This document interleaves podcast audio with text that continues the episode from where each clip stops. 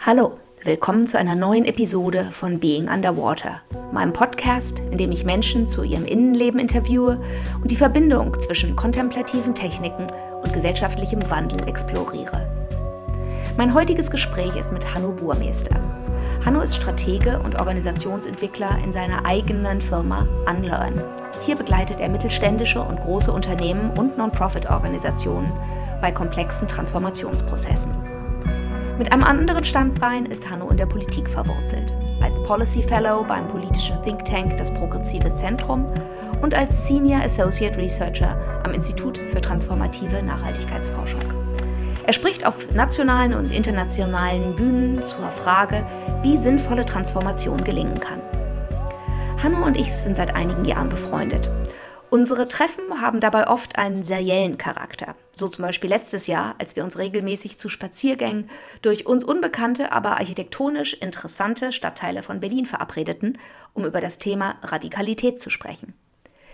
Wie bei unseren Spaziergängen streifen wir auch in diesem Gespräch sehr persönliche Themen, von seinem Coming-out bis zu seinen spirituellen Erfahrungen, die ihn veranlassten, seine Ego-Identität immer mehr loszulassen, sein Leben zu fokussieren und zu verlangsamen. Vom Privaten kommen wir aber auch zu vielen gesellschaftspolitischen Themen, reflektieren, wieso wir es mit so vielen traumatisierten, verkrusteten politischen Strukturen zu tun haben und welche Ansätze für mehr Lebendigkeit und positives Machtbewusstsein sorgen könnten. Freut euch auf seine spannenden Thesen und interessanten Vergleiche, zum Beispiel was die spirituelle Reise mit einem Parkhaus gemein hat. Hier ist Hanno Burmeister.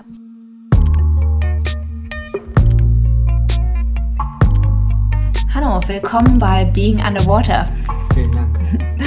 Ich freue mich, mit dir über ein paar Themen zu sprechen heute. Und ich fange einfach mal damit an, wie geht's dir denn gerade? Ganz gut. Ich bin äh, sehr ruhig, erstaunlich entspannt und ein bisschen erschöpft, aber das ist okay. Wie fühlt es sich denn an, Hanno zu sein? Ähm, permanent neugierig, ähm, oft überfordert, ähm, oft emotionaler, als man es nur ansieht und ähm, immer vom Gefühl getrieben, dass äh, noch unendlich viel zu entdecken ist. Wie war denn der Hanno mit fünf?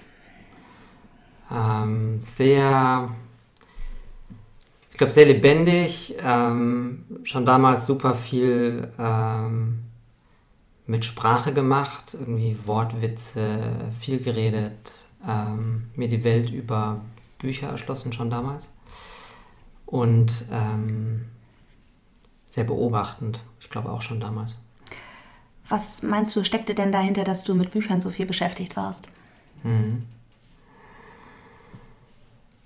Ich habe schon ganz früh so eine Liebe zu, äh, zu, Buchstaben gehabt und mich hat absolut fasziniert, dass ich mir Welten, die völlig andere waren als das, was um mich herum war, ähm, sich so aufgeschlüsselt haben über das Lesen von Seitenpapier. Ähm, das Kennenlernen völlig anderer Lebenssituationen, Verhaltensweisen, äh, Umwelten, das hat mich super früh extrem fasziniert. War das auch so ein bisschen der Versuch, eine Alternativwelt aufzubauen oder Orientierung an einem anderen Punkt zu haben als in deinem Elternhaus? Äh, ich glaube ja. Ähm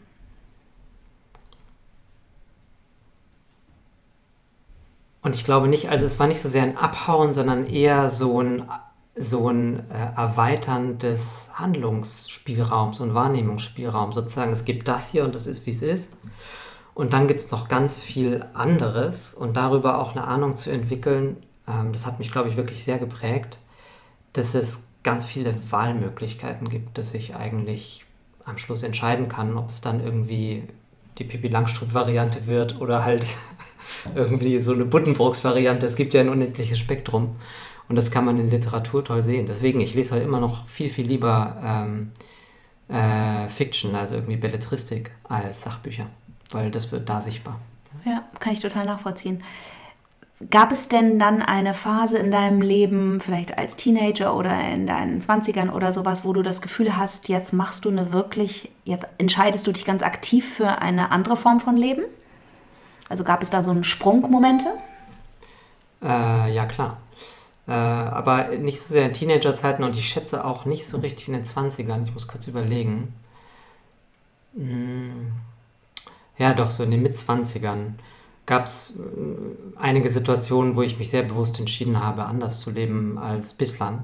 Und ähm, das war dann auch so in aller Radikalität, die das eben hat. Ja war das eine Entscheidung? Also ich unterscheide ja gerne für mich persönlich so zwischen diesen zwei Bewegungen, entweder to run away from something, also von etwas eher flüchten mhm. äh, und dann eben irgendwo Neues hinzukommen oder eher angezogen werden, so was man mit so towards to, ja, also angezogen werden von etwas beschreiben könnte. Mhm. Würdest du sagen, gibt es da auch so Beispiele für away from und towards to in dieser Phase? Reichlich, ja. also ich glaube, ähm, also ich kann mein Leben unterteilen in eine Phase, wo es vor allem away from war und dann wurde es Gott sei Dank und wird hoffentlich noch mehr towards to. Ähm, meine Entscheidung nach Berlin zu gehen, das war tatsächlich schon in meinen späten Teenie-Jahren, das war definitiv away from. Ähm, wo bist du groß München, geworden? In München. Geboren in Berlin, aber groß geworden in und um München. Ähm, und da wollte ich weg und es war mir auch klar, sobald ich die Koffer packen kann, und das war in meiner damaligen mentalen Welt direkt nach dem Abitur, dann haue ich irgendwie ab. Ja? Ähm, andere machen das radikaler und früher, aber das war in meinem wenig revolutionären Mindset irgendwie nicht vorgesehen. Ähm, und klar, dann gab es natürlich auch Towards-Two-Entscheidungen. Ähm, ich glaube, eine ganz wichtige, die für mich auch ähm, schon ein richtiger Schlüsselmoment war, ähm, war, ich bin, ich war in den USA und hatte dort die Chance zu bleiben und hätte dort ein PhD machen können. Und habe mich bewusst entschieden, nach Berlin zurückzugehen, im Wissen, dass ich aber nicht in das Leben zurückkehren wollte, das ich davor hatte. Ja? Das heißt, ich bin in dieselbe Stadt, aber in ein anderes Leben zurückgekehrt und habe äh, in der Zeit danach ähm, äh, mein schwules Leben angefangen und irgendwie eine völlig andere äh, Seite von mir sozusagen dem Tageslicht ausgesetzt. Ja? ähm, und mich und die Welt, in der ich damals gelebt habe, auf ganz andere Art und Weise zu entdecken. Das war Towards Two. War das dann eine Öffnung, die im Ausland stattfinden musste, äh, bis zu einem gewissen Grad, weil du zu sehr in einem bestimmten System oder in einer bestimmten Kultur in Deutschland hier gefangen warst, dass du da gar nicht eine neue Facette an dir so entdecken oder dazu stehen konntest? Oder hätte das genauso auch in Deutschland passieren können? Genauso weiß ich nicht. Also ich denke, das hätte ja auch passieren können und wäre auch passiert. Und es ist ja nicht im Sinne von passiert, sondern im Sinne von einem, ähm, wie so einem inneren Ruf nachgeben, der sowieso irgendwie da war. Und ich glaube, man kann das aufschieben, sowas, aber es hat einen hohen Preis und ich habe auch schon einen bezahlt und wenn ich noch länger gewartet hätte, hätte ich halt noch mehr bezahlt. Ich habe aber unheimlich lang gebraucht zu verstehen, ähm, eigentlich zwei Dinge. Zum einen wirklich, wie lange ich das irgendwie so weggepackt habe und das in den, in irgendwie in ins Dunkle gestellt, einfach aus so einer ähm, sehr, sehr tiefen Angst heraus, wenn ich ähm, zeige, wer ich wirklich bin, dann passiert irgendwas Schlimmes. Also es war wie, eine, wie ein tiefes Wissen. Und ich habe ähm, ähm, tatsächlich jetzt in meinem Buch darüber geschrieben, wo ich über meinen individuellen Transformationsweg geschrieben habe, in einem Teil, ähm, ich habe unheimlich lange gebraucht zu verstehen, dass ich ähm, letztlich wie ein Mitläufer dritter Generation erzogen worden bin und dieses stille Wissen ähm, meiner Andersartigkeit nicht zu zeigen und mich zu schützen ähm, von einer Situation, in der erkennbar wird, dass ich aus der Norm falle und vielleicht einen Reputationsverlust auch meines ganzen sozialen Umfelds provoziere und so weiter und so weiter. Das hat, glaube ich, ganz viel mit dieser ähm, ja, mit diesem quasi totalitären, dieser totalitären Identität zu tun, in der ich äh, groß geworden bin. Okay, also das heißt, du würdest ganz konkret einen Bezug zum Nazi-Deutschland ziehen und zu einer bestimmten Geisteshaltung, die Diversität, Andersartigkeit eben pathologisiert oder sogar ja, vernichtet.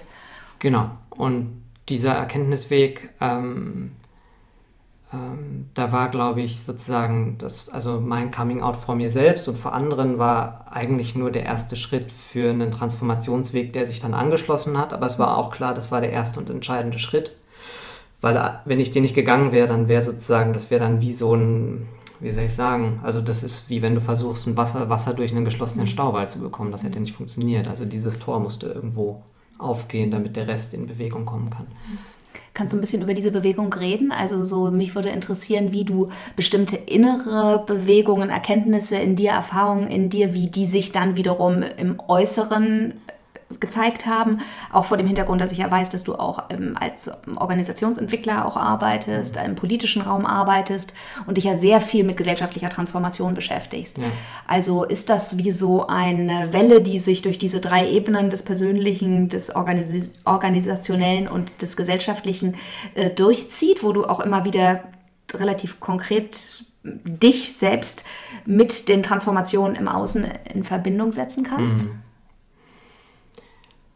also ich glaube, ich kann das inzwischen besser als, als früher, weil ich schon der festen Überzeugung bin, dass ähm, sozusagen die, die, die individuelle Entwicklung, die wir nehmen, ähm, besteht ja letztlich darin, dass wir einen, einen reichhaltigeren Blick auf uns selbst werfen und die Licht- und Schattenseiten besser kennenlernen und im Zweifel vielleicht auch sehen, es gibt Alternativen dazu. Es muss nicht so sein, sondern ich kann ich kann anders sein. Ne? Das ist eigentlich Freiheit, sich dagegen zu entscheiden, wie man ist und jemand anderes zu werden.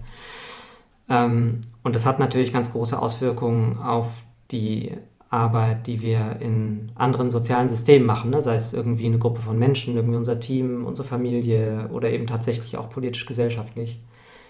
Weil ähm, wenn wir gewisse blinde Flecken nicht anschauen und ähm, uns gewisser Muster, die uns prägen, angefangen von Werthaltungen, Werturteilen bis hin zu ähm, der Art und Weise, wie wir mit anderen Menschen umgehen, ähm, dann blockiert und limitiert es uns das in der Arbeit, die wir leisten. Das ist jetzt sehr abstrakt gesprochen.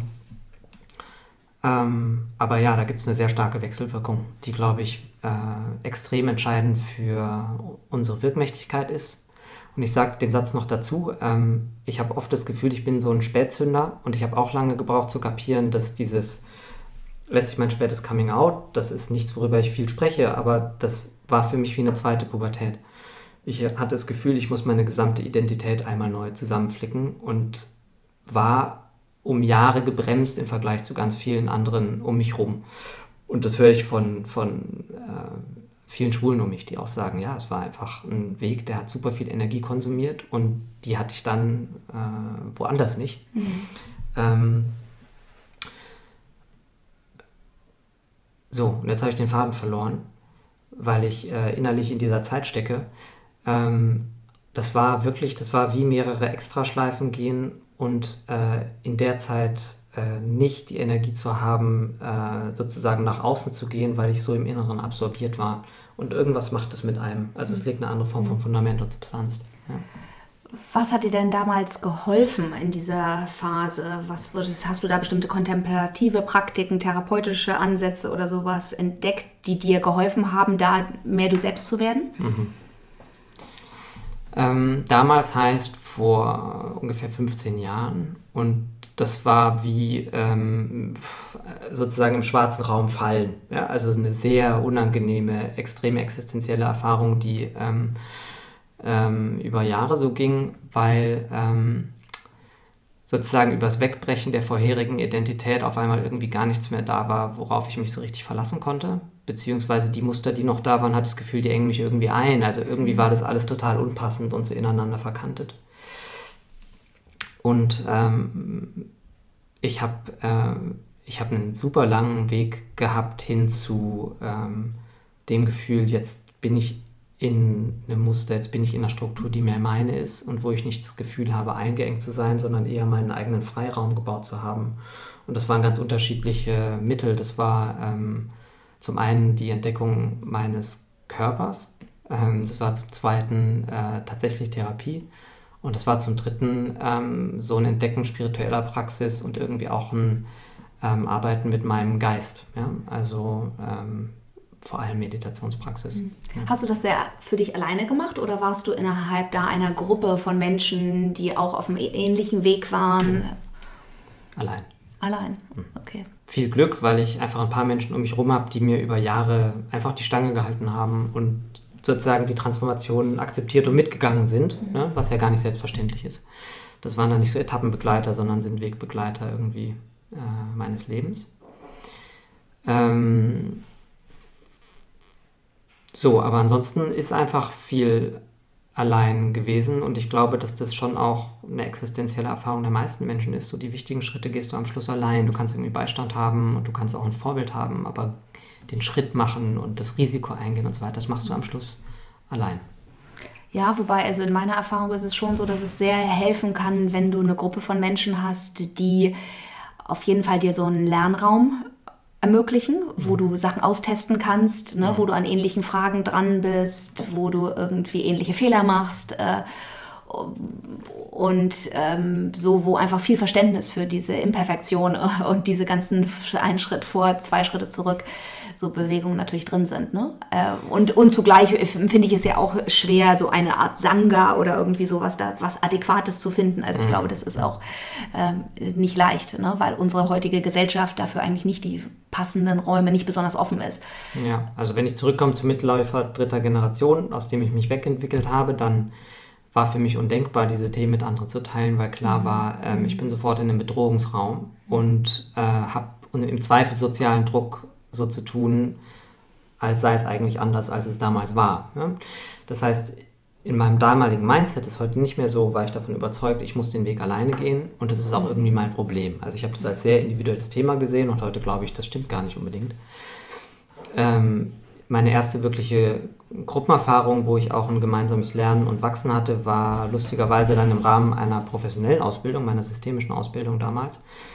Die war für mich eine total wichtige Erfahrung, weil ich wirklich über ähm, zwei Jahre mit äh, jeweils einer Gruppe zusammen gewesen bin, die äh, eben alle darüber erzählt haben, wo sie gerade haken und wo es gerade schwer ist und sich gegenseitig unterstützt haben und sehr, sehr viel Reflexion und Spiegelung miteinander betrieben haben. Und das war für mich eine extrem bereichernde Erfahrung. Ja, aber es hat bis dahin gebraucht. Ja, ja, das kann ich total nachvollziehen. Was würdest du denn sagen aus dieser Erfahrung, so des Einzelkampfs Transformation? Ähm, wie hat das deinen Blick auf unsere heutige Gesellschaft geprägt? Geprägt hat, ich glaube, es sind vor allem zwei Dinge. Das erste ist, dass ich ähm, glaube, ich komme aus einer total traumatisierten Familie, wie ganz viele Deutsche. Und ähm, was bei Trauma passiert, ist letztlich, dass sozusagen der Kopf sich vom Herz abkoppelt und ähm, du alles versuchst über den Geist zu machen und zu kontrollieren und ähm, das nähernde System darunter, was irgendwie die Wärme und die Liebe und die Überraschung und die Freude und so weiter bringt, wie abgestellt ist ja, oder nur noch ganz schlecht angebunden. Und ich glaube, das ist äh, nach wie vor ein gesellschaftlicher Grundzustand in Deutschland. Und wir haben gerade die extreme Herausforderung aus einer ähm, sehr verkopften, zum Teil auch wirklich fast schon, ähm, also aus dem illusionären Bewusstseinszustand herauszutreten und uns wieder anzukoppeln ans Gesamtsystem. Ja, also sozusagen aus dieser Erstarrung rauszukommen, in der wir als Gesellschaft letztlich seit Jahrzehnten sind. Es hat sich grundsätzlich nicht so wahnsinnig viel verändert, wenn man guckt wie sich die Paradigmen insgesamt entwickelt haben, führt jetzt vielleicht zu weit. Und der, der zweite Punkt ist, ähm, dass ich wahnsinnigen Respekt habe vor Transformation und auch hoffe, dass ich in meiner Transformationsarbeit super ähm, behutsam mit diesem Thema umgehe, weil es ist einfach eine menschliche Zumutung. Ja? Es ist gleichzeitig der größte Gewinn und unser größtes Potenzial, uns selbst zu verlernen und andere zu werden, als wir bislang gewesen sind, weil wir es so entscheiden. Ja? Ähm, aber es ist auch sauhart. Und ähm, ich glaube, dass wir in diesem Transformationshype, den wir gerade haben, wo auch irgendwie getan wird, als könnten wir das irgendwie organisieren und managen und na, na, na, na, na, total aus den Augen verlieren, was für eine krasse Zumutung und was für ein hoher Anspruch das ist, eine Gesellschaft sich wirklich fundamental zu verändern. Ja, das kannst du eben nicht kontrollieren und das kriegst du auch emotional nicht irgendwie gedeckelt, sondern du musst mit extreme Überraschungen, mit krassen Ausschlägen, mit extremen Rückschritten, mit totaler Verzweiflung und so weiter umgehen. Und das trifft auf individuelle genauso wie auf kollektive Transformation zu. Was sind denn für dich jetzt ganz bewusste Räume der Transformation, die du in deinem privaten Leben suchst? Und wo würdest du diese Räume in unserem gesellschaftlichen Leben heute sehen? Und vielleicht kannst du dann ja auch ein bisschen erzählen, was du auch versuchst, da neu einzuleiten. Okay. Ähm, boah, also privat, ähm, also ich bin, das, das, Transformationsthema ist wirklich der rote Faden, der mich so auf den unterschiedlichen Bühnen, in denen ich, auf denen ich unterwegs bin, begleitet. Ähm, deswegen bin ich, glaube ich, näher an dem Thema dran als viele andere Menschen. Ähm, für mich ist ein Dauerthema schon seit Jahren, dass ich ganz stark an ähm, der Veränderung meiner körperlichen Muster äh, und Automatismen arbeite und äh, über diese körperliche Entwicklungsbewegung und das körperliche Verändern äh, ganz viel in meinem Geist auslöse und in meinem Ich. Also das wäre dann quasi das, was du vorher beschrieben hast, diese unsere traumatisierten Körper, die wir gar nicht mehr spüren, dass du versuchst durch somatische Therapien die wieder zu neu ins Bewusstsein zu holen? Äh, ja und einfach auch anders. Ähm, es ist sehr schwer dafür Worte zu finden, anders in Bewegung zu bringen, anders in Verknüpfung zu bringen mit meinem Gesamtsystem und der Umwelt, als ich es bislang getan habe. Machst du das, indem du ganz aktiv zum Beispiel mehrmals während des Tages bestimmt, dich auf bestimmte Körperteile konzentrierst, dass du bestimmte Übungen machst oder so? Wie kann man sich das praktisch vorstellen? Wenn das nicht zu komisch ist zu beschreiben. es ist ein bisschen komisch, aber es ist gar kein schlechtes Beispiel, weil das zeigt, dass so ähm, Transformationsarbeit oft eben irgendwie total profan ist und auch sehr ähm, mühselig. also je nachdem, ähm, auf welchen Teil meines Körpers ich mich gerade konzentriere, ja, habe ich unterschiedliche Übungen, die ich mache. Und die in dem Moment natürlich erstmal gar nichts bewirken, außer vielleicht irgendwie Unwohlsein oder Wohlsein, aber ich habe jetzt nicht das Gefühl, boah, transformiere ich mich gerade, ja, sondern ich, also ich beschreibe Transformation oft, es ist so, als würdest du ein Parkhaus hochfahren, irgendwie in den zehnten Stock, du fährst die ganze Zeit im Kreis, hast das Gefühl, ich komme überhaupt nicht vom Fleck, bin ich jetzt auf dem vierten, dritten oder sechsten Stock, fahre ich gerade zurück oder nach oben, also irgendwie, du bist überhaupt nicht mehr klar, mache ich eigentlich einen Fortschritt? Und auf einmal bist du da, ja, also auf einmal bist du oben. Und das finde ich das Irre an Transformationsbewegung, du hast die ganze Zeit das Gefühl, Mühsal, Mühsal, Mühsal, ja, wo stehe ich eigentlich, bewege ich mich nach vorn oder nicht und irgendwann merkst du so, oh, es ist anders geworden. Und das ist echt crazy. Sind das dann häufig wirklich so Aha-Erlebnisse, wo du dann plötzlich eine Eingebung hast und plötzlich was neu verstehst, weil du auf einem anderen Plateau quasi bist und etwas, mit dem du dich zum Beispiel vorher identifiziert hast, plötzlich eher von oben sehen kannst und das als ganze Gestalt sehen kannst? Oder was, wie, wie fühlt sich das an? Mhm. Ähm, kann sein, also wirklich, dass du siehst eine andere Perspektive und du bist irgendwie, also ich weiß nicht mal, mal ob es übergeordnet sein muss, aber dass du merkst, so, oh, ich habe irgendwie auf einmal einen ganz anderen Blick auf die Dinge. Und die erschließen sich mir anders, aber es kann auch einfach sein, ähm, dass sich der Grundzustand verändert, ja, und es ist ja so, wenn Schmerz weggeht, merkt man es ja meistens nicht, du merkst, wer du ihn hast, ja, mhm. ähm, aber ich würde zum Beispiel wirklich sagen, dass ähm, äh, die Körperarbeit, die ich gemacht habe, die hat dazu geführt, dass mein äh, mein Grundzustand von was eher Dunklen in was eher Helles und Lebendiges gewechselt ist. Und das ist dann irgendwie, jetzt merkst du nicht, oh, jetzt bin ich aber auf einmal sehr lebendig im Vergleich zu gestern, sondern du merkst so, oh, in der Summe war das echt ein verdammt gutes Jahr. So, woran liegt das denn? Ja, also du musst so ein bisschen graben und forschen und merkst dann so, aha, also all dieses, mhm. äh, all dieses äh, Parkhaus hochfahren hat irgendwie was gebracht. Ich bin jetzt irgendwie auf, auf dem Plateau, ja, und dann kommt vielleicht wieder zehn Stockwerke, aber irgendwie habe ich so eine Zwischenetappe erreicht. Mhm. Ja. Schön. Wie sieht denn dann eine äh, somatische Therapie für Gesellschaft aus? was siehst du? Also mich würde ja interessieren, was du für Bewegungen siehst in unserer Gesellschaft, wo du wirklich denkst, da könnte eine authentische Transformation stattfinden. Also zum mhm. Beispiel mir geht es manchmal so, wenn ich mit manchen jung, jüngeren Menschen rede, dann denke ich, okay, da ist ein anderes Narrativ, da ist ein anderes Selbstverständnis, da hat sich schon was total verändert mhm. ähm, äh, zu dem, was so auf jeden Fall meine Alterskollegen äh, umtreibt. Da gibt es vielleicht was, was generationelles, aber es gibt ja auch bestimmt bestimmte Räume, Foren, Bewegungen, die andere Wege gehen. Mhm. Was ich schon glaube, ist, dass wir ähm, ein anderes Bewusstsein entwickeln, insbesondere mit Blick auf das Thema äh, Klimakrise. Da bewegt sich kollektiv was und ist auch wirklich in den letzten 12, 18 Monaten enorm was passiert. Ähm, ich merke das vor allem daran, ähm, ich bin Gastgeber von einer jährlichen Konferenz, die heißt Inocracy, da geht es um Innovation und Transformation der Demokratie. Und wir waren eigentlich ganz viel am Werben, dass es ähm, einen viel grundsätzlicheren Zugang und auch einen radikaleren Zugang zu Politik machen braucht, weil wir in einer Welt leben, die einen absoluten Bedarf hat nach grundsätzlichen Entscheidungen und nach einem Überdenken und Umbauen des Rahmens, der unser Gemeinwesen hält, statt dass wir irgendwie nur immer Einzelheiten und Details des Bildes optimieren, was Politik heute primär tut. Und äh, im Vergleich zu vor einem Jahr müssen wir diesen Case zum Beispiel quasi gar nicht mehr machen. Da ist mit Blick auf das Klimathema ein absoluter Bewusstseinswandel passiert, bis hin in den etabliertesten politischen Raum, dass wir eine andere Form von Politik brauchen. Sie passiert deswegen noch nicht, aber das Bewusstsein ist ein anderes geworden.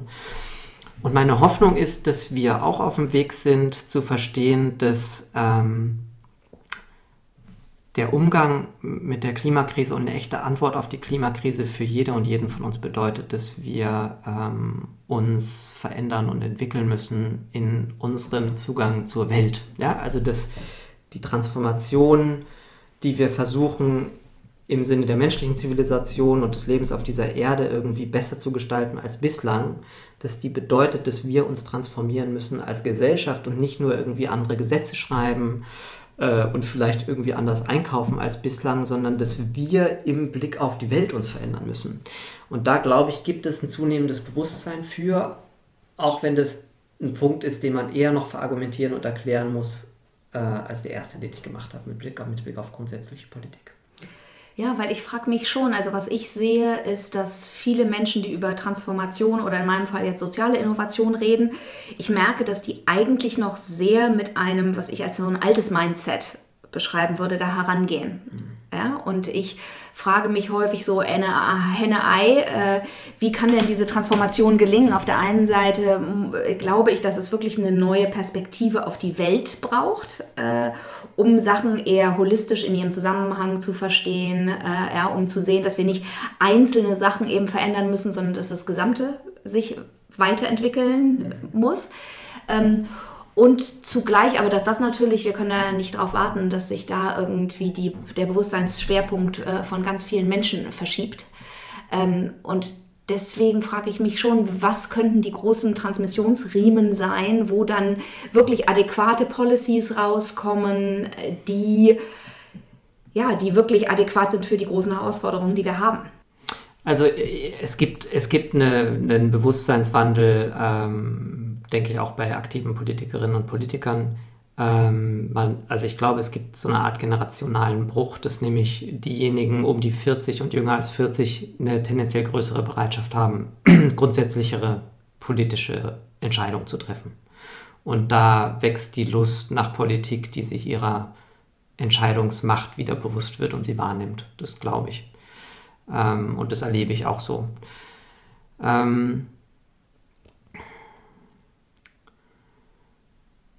Es ist interessant, ja, ähm, wenn wir gucken und schauen, was, was wäre ein historischer Vergleich. 1949 das Grundgesetz verabschiedet, das ist nicht irgendwie geschrieben worden von einer Bevölkerung, die irgendwie auf dem Bewusstseinszustand der Autorinnen und Autoren dieses Gesetzes gewesen wären, sondern es hat sich eine kleine Elite von Menschen zusammengetan, die gesagt hat, wir glauben, wir haben ein paar Punkte verstanden und schließen uns jetzt zusammen und schreiben das auf.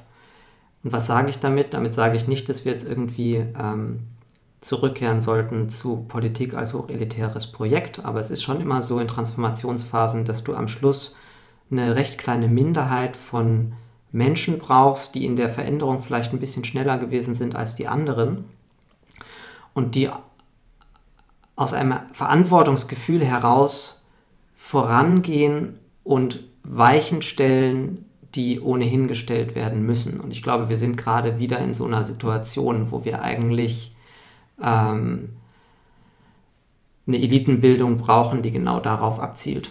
Mhm. Und das passiert gerade nur sehr bedingt, was mir große Sorgen macht. Ähm, und das Zweite ist, dass wir natürlich ähm, ein Stück weit warten müssen auf den Bewusstseinswandel in der Bevölkerung insgesamt. Ich bin mit Blick auf das Thema Klima, was ich für die mit Abstand größte Herausforderung halte, vor der wir stehen, ähm, bin ich mir sehr sicher, dass dieser Bewusstseinswandel schneller kommen wird, als wir denken, weil wir mit so massiven ähm, äh, Naturerscheinungen zu tun bekommen werden in den nächsten Jahren und Jahrzehnten, dass das bei uns was auslösen wird, weil wenn der Boden unter dir beginnt zu wackeln, dann fängst du als Mensch an zu reagieren und das ist jetzt schon so und das werden wir noch viel heftiger sehen. Ja. Ist es für dich klar, welche Rolle du da drin spielen möchtest in dieser Entwicklung? Nein, ich bin gerade in der Midlife Crisis und ja, suche nach. Erzähl, erzähl.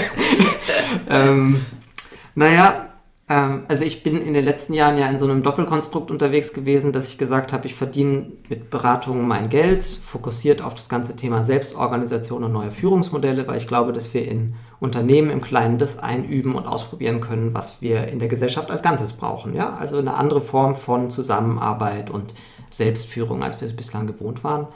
Und dann hatte ich damit immer quersubventioniert, auch finanziell den politischen Hut, den ich aufhabe über die Think Tank Arbeit und meine Arbeit als Autor. Und das war wunderbar und gleichzeitig habe ich zunehmend das Gefühl, dass es einen wahnsinnig großen Bedarf gibt für Menschen, die gerade bereit sind, äh, in Verantwortung zu gehen und das Neue mitzugestalten.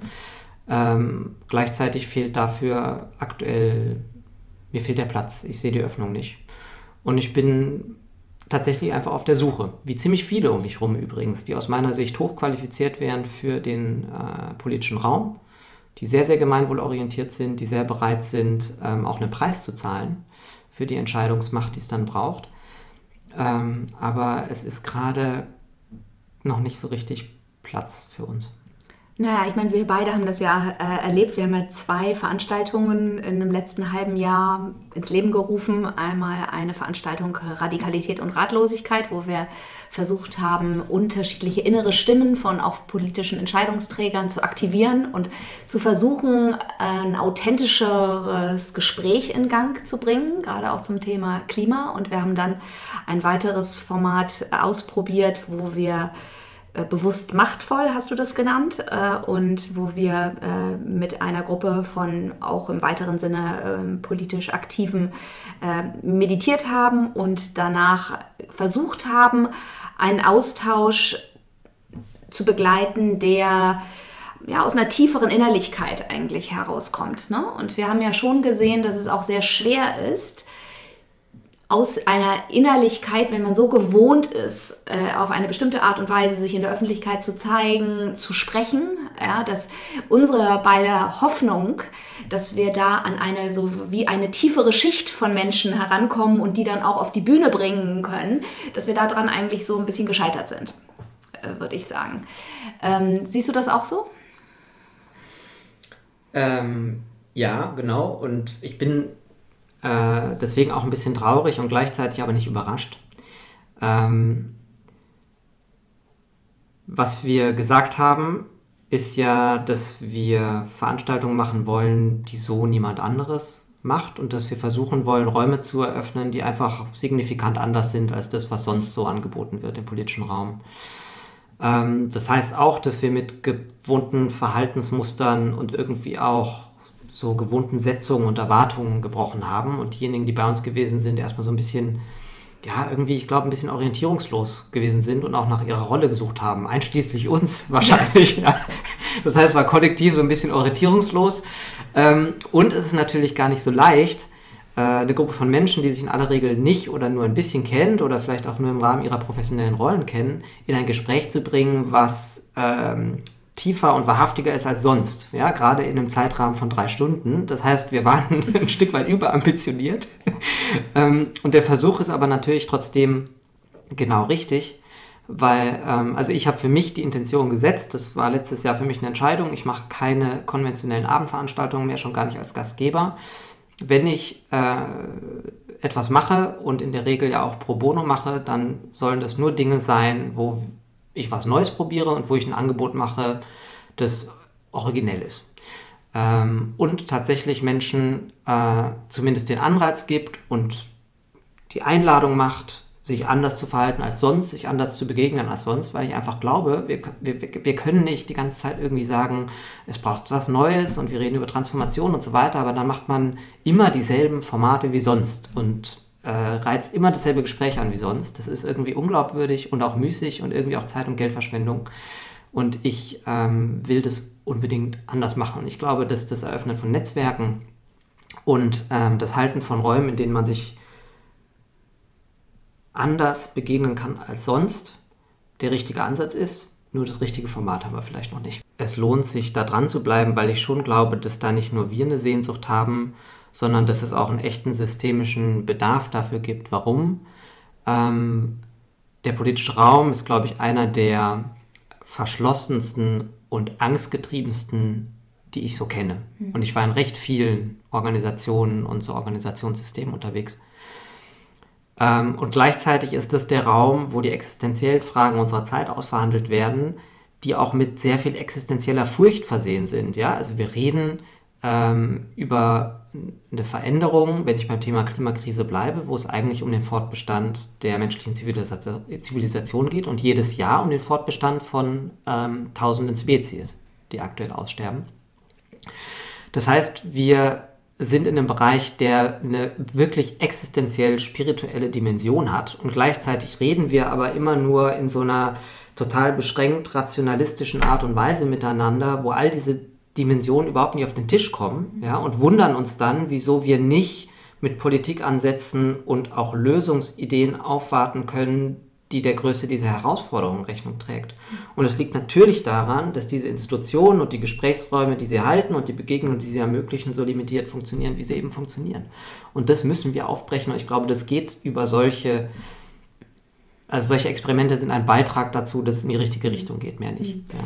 Also du meinst damit, dass Menschen über so wirklich tiefgreifende Fragen wie Tod, Leben, Krankheit, Liebe, ähm, Eifersucht, Wut, was auch immer, ja, dass diese ganzen Themen eigentlich ja im politischen Raum keine legitime Rolle spielen. Äh, und nicht wirklich beatmet werden in irgendeiner Weise, ne? weil das ein, häufig ein sehr technokratischer mhm. äh, Diskurs ist, äh, der so, die so diese Lebendigkeit vermissen lässt, die oder die Berührbarkeit. Ja.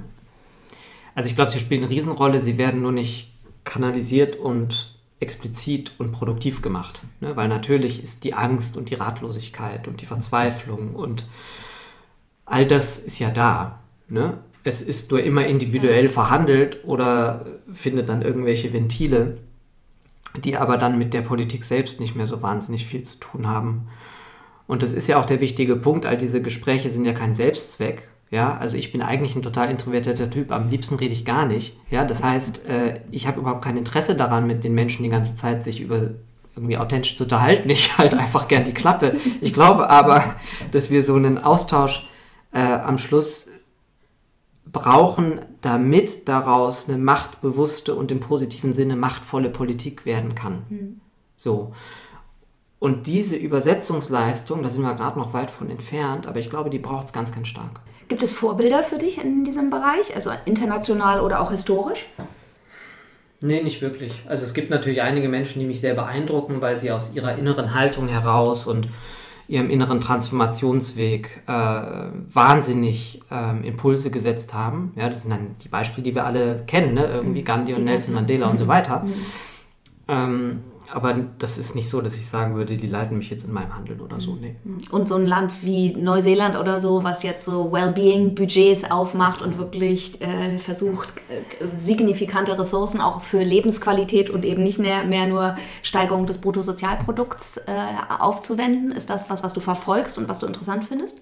Ja, also im Rahmen meiner Möglichkeiten verfolge ich es und ähm, es ist ja sowieso so, ich meine, wir Deutschen haben ja immer dieses völlig absurde Selbstbild, wir seien bei den meisten Themen vorne dran. Fakt ist, wir sind bei den meisten Themen hinten dran und äh, sind unendlich konservativ und verkrustet. Mhm. Äh, in den meisten Ländern, einschließlich wirklich äh, fast schon verlorener Fälle wie England äh, bzw. Großbritannien, äh, ist ein deutlich höherer Innovationsgrad äh, und deutlich größere Offenheit da mit Blick auf den politischen Diskurs. Mhm. Ja, und auch die politischen mhm. Maßnahmen, die mhm. beschlossen werden. Mhm. Ja.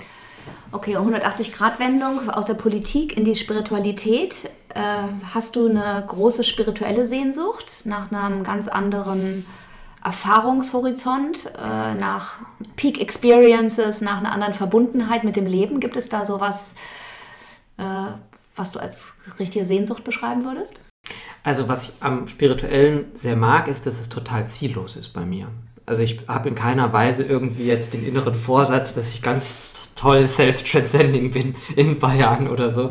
Ähm, es kann sogar sein, dass ich da ein verlorener Fall bin, ich weiß es nicht. Aber das ist interessant, da bin ich ähm, auf irgendeine Art sehr unambitioniert äh, und bin auch froh drum, das dort sein, dort sein zu dürfen. Ähm, sonst würden wir den Raum irgendwie auch noch unterjochen, das äh, will ich nicht. Ähm, ich weiß nicht, ob ich eine Sehnsucht habe. Ich habe ähm, eine wahnsinnig großen, also ich habe eine Neugier, diesen Raum zu erkunden. Und mit der spirituelle Raum ist für mich wirklich der Raum, wo wir die großen Fragen zum Leben und zum Sinn des Lebens und zur Schöpfung stellen können, im Wissen, dass es darauf nie eine finale Antwort geben wird, sondern wir können nur sozusagen erkunden, erkunden, erkunden und uns in dieser Erkundung und in diesem offenen Fragen selbst besser kennenlernen und mehr in Bezug setzen zur Welt, deren Teil wir sind. Das ist für mich das Spirituelle. Und da merke ich, bin ich noch ähm, gefühlt noch sehr am Anfang und habe ähm, ein ganz großes Bedürfnis danach, dort mehr Zeit und ähm, mehr Raum für zu haben, als ich es in den letzten Jahren ohnehin schon gehabt habe. Und ich bin, glaube ich, schon mehr da unterwegs als andere. Mhm. Ähm, also ich war jahrelang jahrzehntelang total unterjocht von meinem Geist und die Vorstellung, dass mein hyperaktiver Geist irgendwas anderes sein könnte als positiv, lag mir total fern. Ich musste entdecken, dass sozusagen ein Stück weit die Disziplinierung und die bewusste Steuerung meines Geistes irgendwie eine ganz wichtige Voraussetzung ist für ein produktives und glückliches Leben und auch ein gesundes Leben. Aber ich finde, das ist noch irgendwie die profanste Seite des Ganzen. Ähm, für mich ist ähm, die Erkundung im Spirituellen ähm, es ist, glaube ich, zweierlei. Also tatsächlich einerseits Bezug, einen Bezug setzen zum großen Ganzen und mich selbst in größeren Zusammenhängen sehen. Und da hatte ich tatsächlich einige Erlebnisse, wo ich das Gefühl hatte, ich kann wie so sozusagen ganz rauszoomen und mich in Verknüpfung zum Leben um mich herum sehen. Das ist eine sehr private und schwer zu schildernde Erfahrung, aber die war für mich unendlich wichtig, weil ich das Gefühl hatte, dass ich das Systemische nicht mehr nur irgendwie als kognitive Idee verstehe, sondern ab dem Moment irgendwie verkörpere und ähm, erfahren habe. Und das hat es mir auch leichter gemacht zu verstehen, wie wenig ich am Schluss bin, also wie wenig von mir ist am Schluss irgendwie echter Kern. Die echte Substanz von Hanno ist irgendwie nur ein winziges kleines Ding und das macht natürlich den entscheidenden Unterschied, weil ich dadurch einzigartig bin, aber eigentlich ist unheimlich viel ähm, von dem, was mich in meinen Augen ausgemacht hat und in, in den Augen anderer, glaube ich, ausmacht, ähm, auswechselbare Substanz und Identität. Und ich meine Bereitschaft, mich selbst loszulassen und zu verändern und gehen zu lassen, ist radikal gestiegen durch die spirituelle Praxis. Und dazu kommt auch, und dann höre ich auf, ähm, das sind für mich die lebendigsten und intensivsten Momente, wo ich ähm, äh, sehr klar sehe und sehr intensiv fühle und eben nicht in dieser Overload ganz viel gleichzeitig mache und gestalte, ja, aus so einer gelernten Selbstüberschätzung, die wir vielleicht auch beide haben, ähm, sondern wo ich in der totalen Reduktion und in der extremen Verlangsamung auf einmal ähm, in einer Intensität und ähm, Klarheit äh, lebe, dass es einen Spillover gibt auf die anderen Momente. Ist auch schwer zu beschreiben, aber das ist ein sehr großer Kern dessen, was ich suche. Das hat, glaube ich, ein bisschen was Regeneratives, aber am Schluss eben auch eine Besinnung im ursprünglichen Sinn des Wortes. Ja. Schön, vielen Dank. Ähm, Hanno, welche Rolle spielen digitale Technologien in deinem Leben?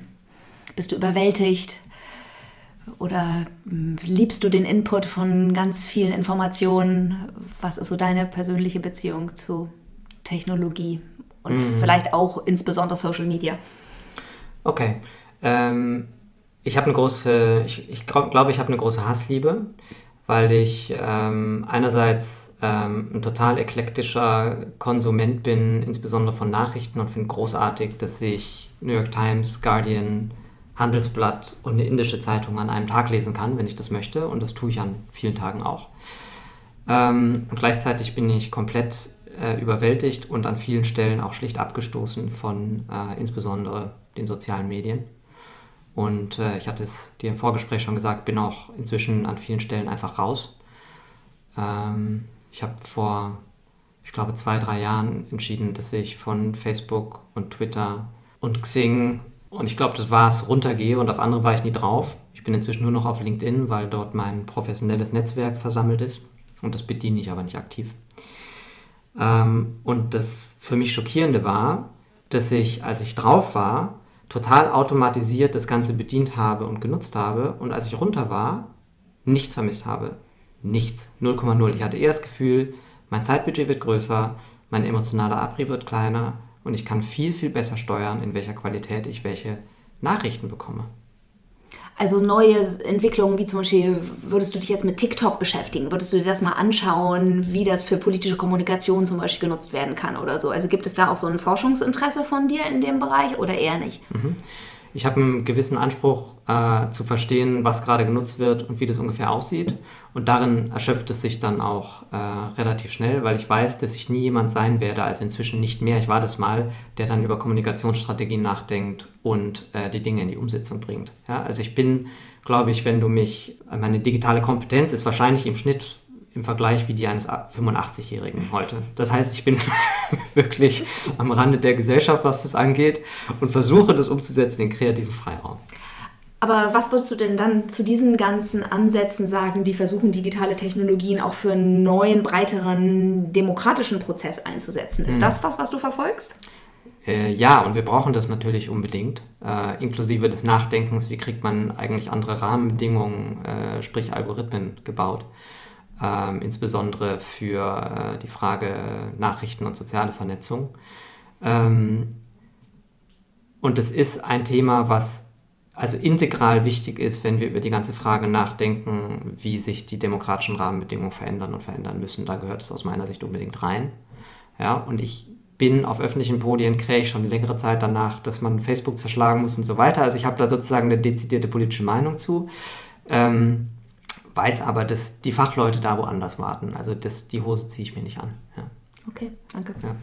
Vielleicht noch eine Frage zum Schluss. Hm, wann hast du dich das letzte Mal so richtig selbst überrascht? Ja, wie du merkst, muss ich denken. Das letzte Mal so richtig überrascht. Wo du vielleicht irgendwas gesagt hast in einem Setting, wo du aus deiner Gewohnheit ausgetreten bist und dich überrascht hast, dass du mit einer Klarheit zum Beispiel was gesagt hast, wo du dich vielleicht vorher nicht mhm. getraut hättest oder so in solche Richtungen, denke ich. Aha, ja gut, achso, ich habe an viel größere Dinge gedacht und war verzweifelt auf der Suche. Gestern Abend, gestern Abend habe ich mit, ähm, mich mit einer Bekannten getroffen, die du auch kennst und ähm, äh, die hat mich dann irgendwann im Gespräch, hat die mir eine Frage gestellt und ich habe die beantwortet, habe dann im Nachgang gemerkt, dass ich finde die Frage total komisch, verstehe gar nicht, wieso fragt die das und habe das so im falschen Kanal gehabt. Und habe dann eineinhalb Stunden später, habe ich sie nochmal gefragt, also wieso hast du das eigentlich gefragt? Ähm, und, und mir ist es super komisch ähm, aufgestoßen. Sprich, ich habe was verbalisiert, was ich sonst normalerweise wegdrücke. Mir denke, ja, war schon nicht gemeint oder ist vielleicht nicht so wichtig oder so. Und dann merke ich, ich überrasche mich selbst, weil ich immer mehr in Richtung Klar Klärung und Klarheit gehe. Und mein Wunsch natürlich, dass ich das in derselben Sekunde frage. So, wieso fragst du das? Ja. Ähm, aber ähm, ich glaube, dass ich da in eine Richtung gehe, die, sag ich mal, ähm, Immer kürzere Verzögerungszeiten genau, mit sich kürzere bringt. Verzögerungszeiten und wo ich die Verantwortung für mich selbst und irgendwie auch das Verhältnis zu meinem Gegenüber, glaube ich, besser trage. Ja, und ich weiß nicht, ob es eine volle Überraschung war, aber ich dachte mir, es ist gut, dass ich es gemacht habe. Schön, so. schön. schön. Vielen Dank. Danke, Jana. Being Underwater is created in collaboration between myself, Sienna Powers, and Joanna Breidenbach. The main theme was written and produced by Angus Sewell McCann, and the secondary theme by Vincent Augustus. If you like this episode, it would be amazing if you could rate and review it on iTunes or wherever you get your podcasts. You can also follow us on Instagram at Being Underwater to find out more about our guests and stay up to date.